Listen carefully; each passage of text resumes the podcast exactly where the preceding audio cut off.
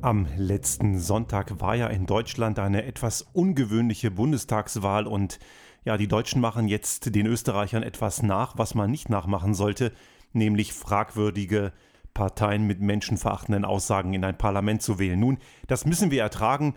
Auch das geht hoffentlich irgendwann vorbei, aber es bringt natürlich Probleme mit sich. Und viele fragen sich logischerweise, wie konnte es dazu kommen, dass so, solche Parteien so groß werden können und wer oder was hat genau dazu geführt? Nun, diese Frage ist berechtigt und man muss das verstehen, weil natürlich nicht alle Menschen, die solche Parteien wählen, haben auch dieses fragwürdige Gedankengut in sich. Viele tun das aufgrund von Frust, Wut und manchmal auch Hass. Und die Frage ist, wie kann man diese Menschen wieder zurückholen? Aber dennoch muss man klar konstatieren, dass die Menschen, die diese Wahl getroffen haben, es aus eigenen Stücken heraus getan haben. Diejenigen, die sagen, ich konnte ja nicht anders, machen es sich zu einfach.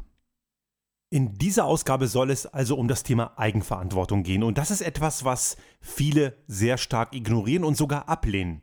Und einige Gruppierungen, gerade politische Parteien, machen es einem da auch vermeintlich einfach. Denn es ist nichts einfacher, als ein reinzureden, dass Eigenverantwortung faktisch nicht existiert.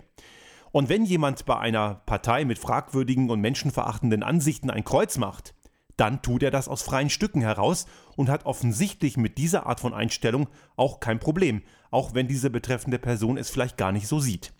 Es macht also keineswegs Sinn, aufgrund von Wut, Ärger oder gar Hass und vielleicht auch berechtigter Kritik so etwas zu tun, denn dadurch werden Probleme nicht weniger, sondern mehr.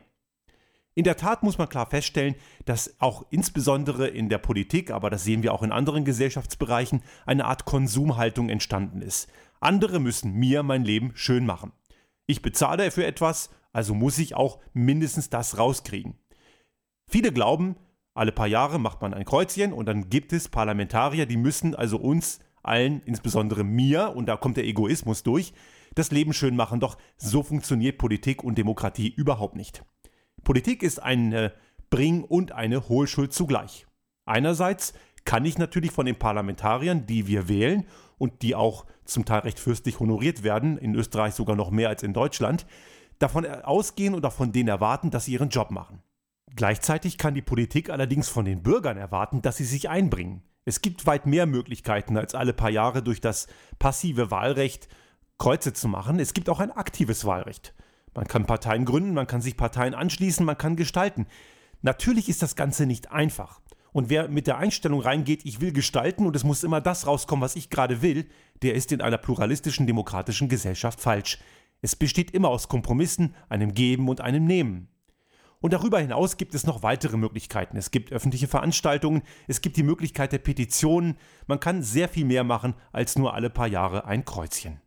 Auch der Ruf nach direkten Volksabstimmungen ist ja in den letzten Jahren immer lauter geworden. Es ist durchaus ein probates Mittel. Man kann darüber nachdenken und für bestimmte Arten der Entscheidungen machen solche Volksabstimmungen durchaus Sinn. Aber eben nicht für alle, gerade in Zeiten von sozialen Netzwerken, wo sehr viel manipuliert werden kann und viele Menschen aus ihrer Filterblase überhaupt nicht herauskommen, sind direkte Volksabstimmungen bei wichtigen Themen, das haben wir zum Beispiel beim Brexit gesehen, durchaus eher eine fragwürdige Angelegenheit.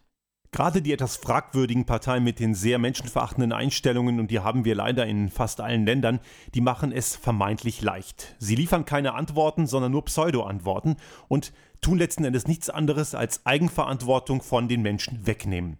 Indem man Feindbilder kultiviert und andere erniedrigt, kann man sich selbst besser fühlen, ohne sich selbst mit den eigenen Defiziten auseinanderzusetzen. Auch was besonders typisch ist für solche Parteien ist das ständige Leugnen des anthropogen verursachten Klimawandels. Wenn man behauptet, es gebe keinen menschengemachten Klimawandel, dann braucht man sich eben auch nicht mit seinem Verhalten und seiner Art des Konsums auseinanderzusetzen und man braucht eben nichts ändern. Also Eigenverantwortung umgehen und ablehnen ist immer vermeintlich einfach, aber es löst eben keine Probleme. Das kennen wir auch in der Wirtschaft. Auch Wirtschaftsunternehmen müssen im Großen wie im Kleinen an ihre Eigenverantwortung denken. Veränderung fängt immer bei einem selbst an, nicht bei anderen. Es macht keinen Sinn, auf andere zu zeigen und darauf zu warten, dass sich andere verändern. Oft heißt es zum Beispiel, es macht doch gar keinen Sinn, aus der Kernenergie auszusteigen, die anderen drum uns herum tun es ja auch nicht. Doch das ist kein gutes Argument, denn Veränderung fängt immer bei einem selbst an, ob das eine selbst jetzt die Person ist, das Ich oder ein Unternehmen. Ich kann nicht von anderen erwarten, dass sie sich verändern und ich darf nicht auf andere zeigen, wenn ich selbst meine Eigenverantwortung zur Veränderung nicht wahrnehme.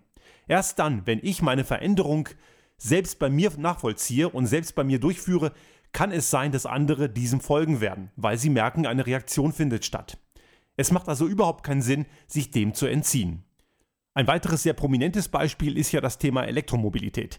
Hier rufen ja viele Hersteller nach dem Staat, der doch bitte, und damit wären es wieder Steuergelder, in die richtige Infrastruktur investieren solle, damit das Ganze überhaupt funktioniert. Hier sind wir beim Thema Henne und Ei. Nun, das ist auch zu kurz gedacht, denn ein Unternehmen wie Tesla hat gezeigt, es geht auch anders. Anstatt auf den Staat zu warten, hat dieses Unternehmen eigenständig aus eigener Kraft heraus die gesamte Infrastruktur in weiten Teilen der Welt selbst hingestellt und hat dadurch auch wenn andere Hersteller so weit sind und entsprechende Produkte am Markt haben, einen riesigen Vorteil, weil die Infrastruktur schon einfach verfügbar ist und das ist eine ganz besondere Positionierung im Markt, die für Kunden durchaus von großem Interesse ist. Eigenverantwortung ist eine Bringschuld. Aus der kommt nichts und niemand heraus. Das gilt bei politischen Entscheidungen wie auch bei Konsumentscheidungen. Diejenigen, die auf Rattenfänger hereinfallen, die ihnen einreden wollen, sie hätten keine Eigenverantwortung und diese Eigenverantwortung damit ablehnen, die machen es sich zwar im ersten Moment sehr leicht, erzeugen allerdings dadurch weitaus mehr Probleme.